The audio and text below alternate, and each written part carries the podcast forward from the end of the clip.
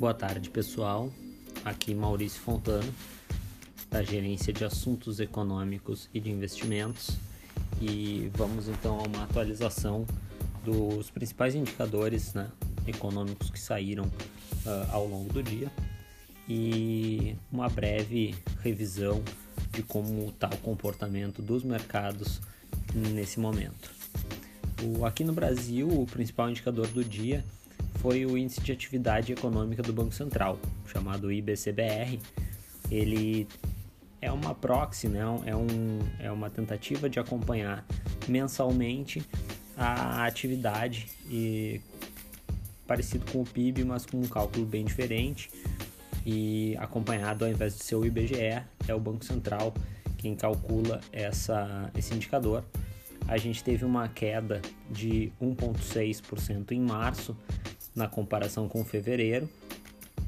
Uh, esse, essa variação foi acima da foi uma variação melhor do que a mediana das estimativas de mercado que apontava para uma queda de 3.3 uh, ah, e a gente teve também uma variação positiva quando comparado com o registrado em março do ano passado aí um, um crescimento uh, de 6,3%. No acumulado em 12 meses, porém, o IBCBR ainda registra baixa de 3,4%.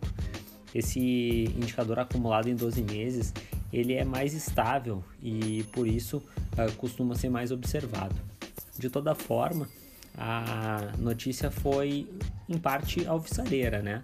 Mostra que a atividade econômica no Brasil, apesar das dificuldades, ela teve um desempenho um pouco acima do que a maior parte do mercado esperava. Uh, nos Estados Unidos, a gente teve hoje dois indicadores. Um que é bem olhado pro, pelo mercado, que é os novos pedidos, são os novos pedidos de seguro-desemprego. Eles continuaram caindo, caíram para 473 mil novos pedidos, de 507 mil na semana anterior, sinal de que as contratações estão se fortalecendo com o retorno dos profissionais ao mercado de trabalho. Entretanto, um indicador uh, de inflação liberado hoje causou uh, maior apreensão, que são, é o índice de preços ao produtor nos Estados Unidos. Esse indicador aumentou 6,2 em abril, na comparação com o mesmo período de 2020. É, é um aumento bem significativo para um país que tem inflação ao consumidor uh, mirando nos 2%. O núcleo desse indicador divulgado hoje, que exclui elementos mais voláteis como alimentos e energia, subiu 4,6%. Esse indicador, por ser um, um índice de preço ao produtor, ele deixa a gente preocupado porque provavelmente, à medida em que a economia americana retoma, à medida que os postos de emprego são preenchidos, eh, essa inflação ao produtor deve ser repassada, ao menos em parte, também ao consumidor, o que aumenta a chance de que o Banco Central americano tenha que elevar os juros antes ou mais forte do que se prevê e gera uma pressão para que a Selic, por exemplo, no Brasil, também tenha que subir mais rápido ou mais forte do que a gente está imaginando nesse momento. Então, esse aí é o, o, o resumo dos indicadores do dia.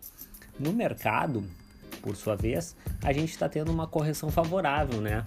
Depois daquele susto de ontem. A bolsa brasileira nesse momento sobe 0,4% aproximadamente e a bolsa americana 0,7%. Vale notar que as altas já foram maiores ao longo da manhã e nesse momento parece que está perdendo fôlego essa recuperação do dia seguinte. Se a gente continuar assim, provavelmente a gente vai terminar o dia com as bolsas uh, com pouco fôlego e muito risco de a gente ver novas quedas nos próximos dias, na sexta ou na próxima semana. Bom trabalho a todos e a gente continua aqui à disposição de vocês para o que for preciso. Um abraço